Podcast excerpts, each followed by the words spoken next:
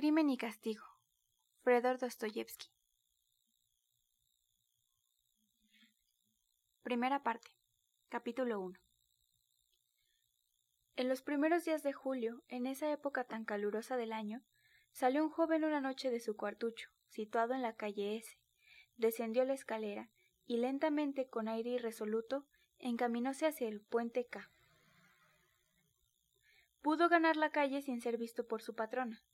Su guardilla, situada debajo del techo de aquella casa de cinco pisos, parecía más bien un retrete que una habitación. La patrona, que también hacíale la comida, ocupaba en el piso inmediato un departamento independiente. Por esta circunstancia, para salir a la calle, veíase obligado a pasar delante de la cocina, cuya puerta, que daba a la escalera, permanecía casi siempre abierta de par en par. Cada vez que tenía que hacerlo, el joven experimentaba una sensación de embarazo y malestar, de la que se avergonzaba y que le hacía fruncir el ceño. Estando atrasado en el pago, procuraba no enfrentarse con ella. Esto no quiere decir que estuviese acobardado o abatido, no, pero desde hace algún tiempo era tal su estado de irritación nerviosa que rayaba en la hipocondría. Vivía a tal punto concentrado en sí mismo y en un aislamiento tan completo que temía todos los encuentros y no solo el de la portera. Agobiado por el peso de su miseria y su desamparo, terminó, sin embargo, por no pesarle. Abandonó las ocupaciones que en otro tiempo le procuraron el pan cotidiano y no se preocupaba por conseguir otras. En realidad no era por temor que huía de su patrona, cualesquiera que fuesen los propósitos que pudiera abrigar contra él, pero detenerse en el rellano, prestar oído a la eterna cantilena acerca de temas que no le interesaban en absoluto, Oír luego con insistencia amonestaciones sobre la obligación de pagar el alquiler y sus recriminaciones, sus quejas y lo que es peor, verse obligado a recurrir a subterfugios, inventar excusas, mentir. No. Más valía deslizarse silenciosamente como un gato por la escalera y desaparecer sin ser visto por nadie. Esta vez él mismo se asombró cuando estuvo en la calle, del temor de encontrar a su acreedora. ¿Debo asustarme de semejantes pequeñeces cuando proyecto un golpe tan atrevido? Se decía sonriendo de un modo extraño. Sí, es cierto. Todo está en las manos del hombre y todo lo deja escapar por cobardía. Es un axioma.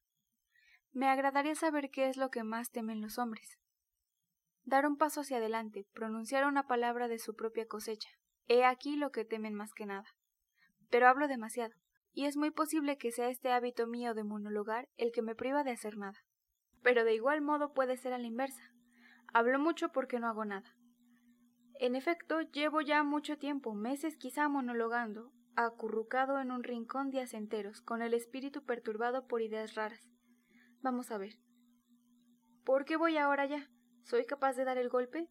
¿En realidad es esto una cosa seria? No, no lo es.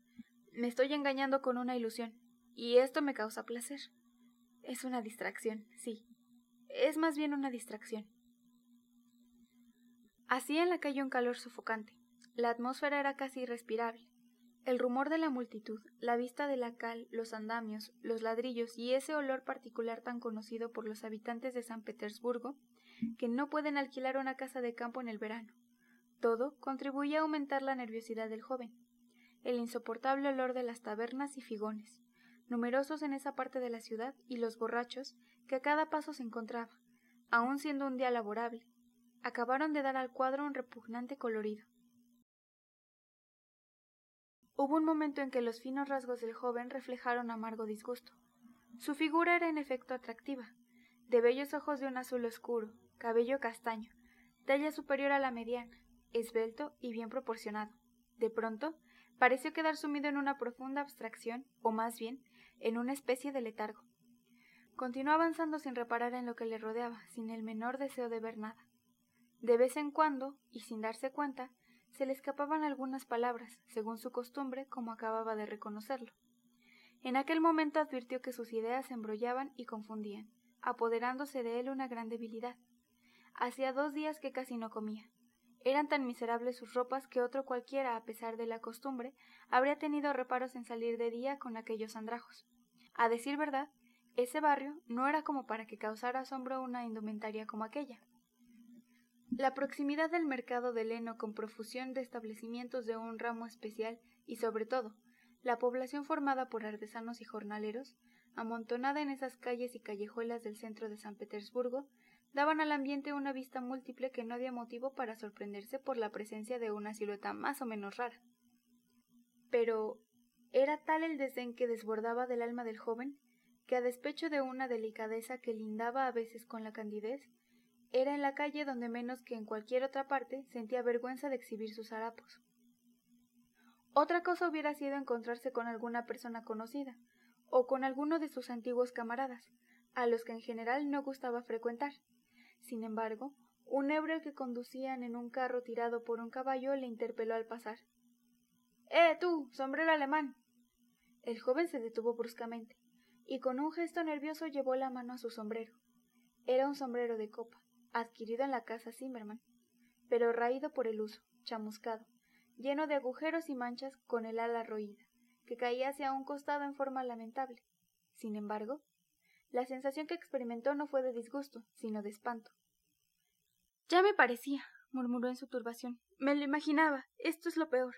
Una tontería de esta naturaleza, el más insignificante descuido bastan para comprometer todo el asunto. Sí, este sombrero llama mucho la atención. Solamente una gorra puede ir bien con mis harapos, un guillapo cualquiera en lugar de esta prenda ridícula que se nota tanto. Nadie lleva una parecida, se distingue desde una legua y queda grabada en la memoria. Sí, se acordarán, y constituirá una pieza clave. En estos casos lo que más hay que cuidar es que nadie se fije en uno. Poca cosa, en suma, bien poca cosa pero boberías de esta clase son las que terminan siempre por echarlo todo a perder. No iba lejos. Sabía con exactitud el número de pasos que tenía que dar desde el portal de su casa. Setecientos treinta. Los había contado cuando su proyecto no era más que un vago sueño. En esa época no creía en la realización de semejante cosa. Se limitaba a gozar con fruición de aquella idea audaz, seductora y temible a la vez. Pero, habiendo pasado un mes desde entonces, empezaba a ver las cosas bajo otro aspecto. Aun cuando en sus soliloquios reprochábase su falta de energía y su irresolución, se había acostumbrado, a fuerza de pensar en ello, a considerar el innoble sueño como una cosa natural, sin dejar, no obstante, de dudar de sí mismo. En aquel momento iba a efectuar el ensayo de la empresa, aumentando a cada paso su agitación. Con el corazón desfallecido, agitado por un temblor nervioso, se aproximó a un enorme edificio uno de cuyos lados daba sobre el canal y el otro a la calle X. El caserón, dividido en pequeños departamentos, tenía por inquilinos todo tipo de artesanos, cerrajeros, sastres, cocineras. Habitaban allí alemanes de diversas categorías, mujeres públicas, pequeños funcionarios, y notábase un continuo movimiento de personas que entraban y salían por uno y otro portal, atravesando los dos patios del inmueble. Tres o cuatro sirvientes, se ocupaban de su cuidado y limpieza. Con viva satisfacción, el joven no tropezó con persona alguna. Después de atravesar el umbral, penetró de pronto, sin ser notado, y tomó por la escalera de la derecha.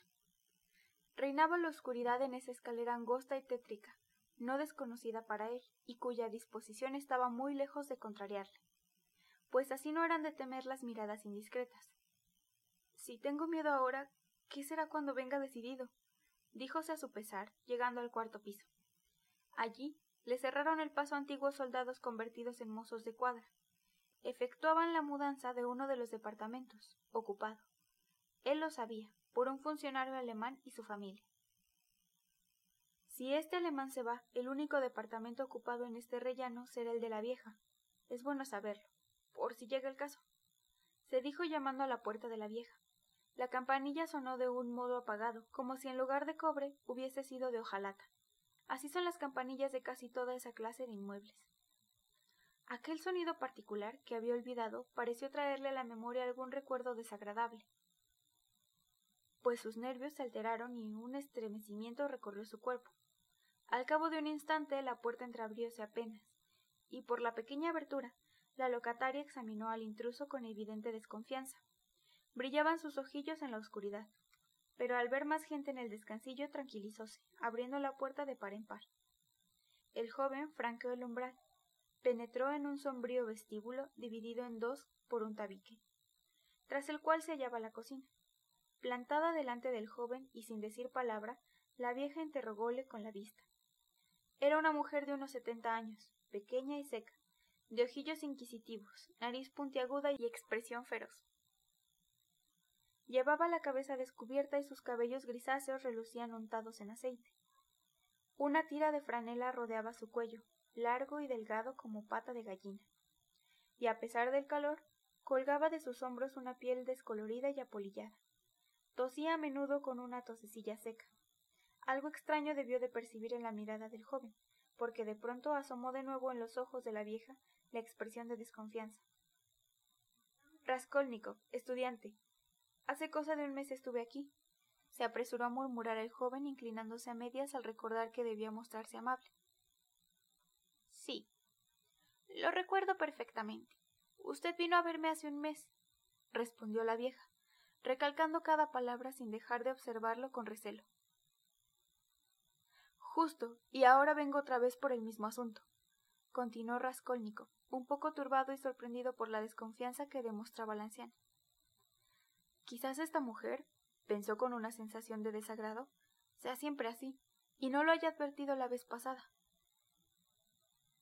La mujer guardó silencio como si reflexionase, y luego, indicando la puerta de la habitación, se hizo a un lado y dijo Pase usted, amigo. La habitación en que fue introducido el joven tenía las paredes tapizadas con papel amarillo. En las ventanas, con cortinas de muselina, había macetas con geranios. A esa hora el sol poniente bañaba todo de viva claridad. Sin embargo, el sol brillará también entonces, se dijo involuntariamente Raskolnikov, y con una rápida mirada abarcó el conjunto de la pieza para grabarla lo más exactamente posible en su memoria. Nada había allí de particular, el anticuado mobiliario de madera amarilla componíase de un diván con amplio respaldo vuelto, una mesa ovalada frente a frente del diván, un lavabo y un espejo colgado entre ambas ventanas, algunas sillas y dos o tres cuadros sin valor y de marcos descoloridos, que representaban jóvenes alemanas acariciando unos pájaros. Eso era todo. En un rincón ardía una lamparilla de aceite frente a una imagen. Pisos y muebles relucían por su gran limpieza. Esto es obra de Isabel, pensó el joven. Hubiera sido imposible hallar un grano de polvo en todo el departamento. Esta limpieza solo se ve en las casas de estas viudas perversas. Continuó monologando Raskolnikov, mirando con disimulo una cortina de cretona que ocultaba otra puerta, correspondiente a una segunda salita, en la cual estaban la cama y la cómoda de la vieja, y donde él jamás puso los pies. El departamento quedaba reducido a estas dos únicas habitaciones. ¿Qué quiere usted? preguntó secamente la vieja, que habiendo seguido al visitante plantóse delante de él para examinarle de cerca. He venido a empeñar una cosa, véala usted. Y sacó de su bolsillo un antiguo reloj de plata con un globo grabado en la tapa. La cadena era de acero. Pero el otro empeño ya venció. El plazo eran tres días. Le pagaré los intereses de otro mes. Tenga un poco de paciencia. Tendré paciencia si quiero, joven. Desde ahora puedo hacer lo que se me antoje con ello. ¿Me dará usted mucho por este reloj, Aliona Ivanovna? ¿Qué? Siempre trae cosas que no valen un clavo. La última vez le di dos rublos por un anillo que se puede comprar nuevo en la joyería por rublo y medio. Deme usted cuatro rublos por este reloj. Le aseguro que lo recuperaré. Perteneció a mi padre, y dentro de poco debo recibir dinero. Un rublo y medio si le conviene, pagando los intereses por adelantado. ¿Rublo y medio? exclamó el joven. ¿Acepta usted sí o no? Y dicho esto, la mujer alargó el reloj, el joven lo tomó, e iba a retirarse irritado, pero casi instantáneamente cambió de parecer, al recordar que no disponía de la menor cantidad de dinero y que aquella visita era por otro asunto.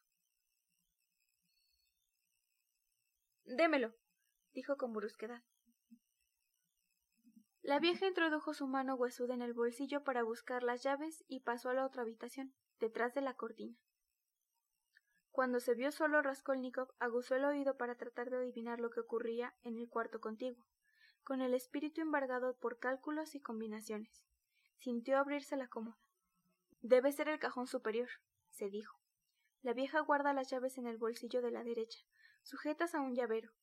Hay una llave tres veces más grande que las otras, con el paletón dentado, que seguramente no es de la cómoda. En consecuencia debe de haber una caja fuerte o un cofre. Es curioso. Las cajas fuertes tienen siempre llaves de esa clase, pero, por otra parte, qué noble es todo esto. Volvió a entrar la vieja. Aquí tiene, amigo, a diez copex por rublo y por mes. Me corresponden quince copex sobre un rublo y medio, ya que cobro el interés por anticipado. Además, por los dos rublos que le presté anteriormente debo agregar veinte copex, lo que eleva la suma a treinta y cinco. Tengo pues que darle a usted un rublo y quince copex. Aquí están. ¿Cómo? ¿De modo que no me da usted ahora más que un rublo y quince copex? Es lo que le corresponde. El joven no insistió, y después de tomar el dinero quedóse mirando a la vieja con indecisión. Parecía abrigar el propósito de hacer o decir algo más, pero sin saber a punto fijo cuál era su intención. Quizás en estos días le traiga alguna otra cosa, Leona Ivanovna. Un objeto de plata, una cigarrera muy bonita, en cuanto me la devuelva un amigo a quien se la he prestado. Dijo estas palabras con manifiesto embarazo. Bien, entonces hablaremos de eso. Adiós. ¿Usted siempre está sola, sin la compañía de su hermana? preguntó el joven aparentando la mayor indiferencia mientras se dirigía a la antesala para salir. ¿Qué le importa a usted, mi hermana? Oh, nada en absoluto. No vaya a figurarse. Adiós. Adiós, Aleovna Ivanovna. Raskolnikov abandonó el recinto invadido por creciente turbación.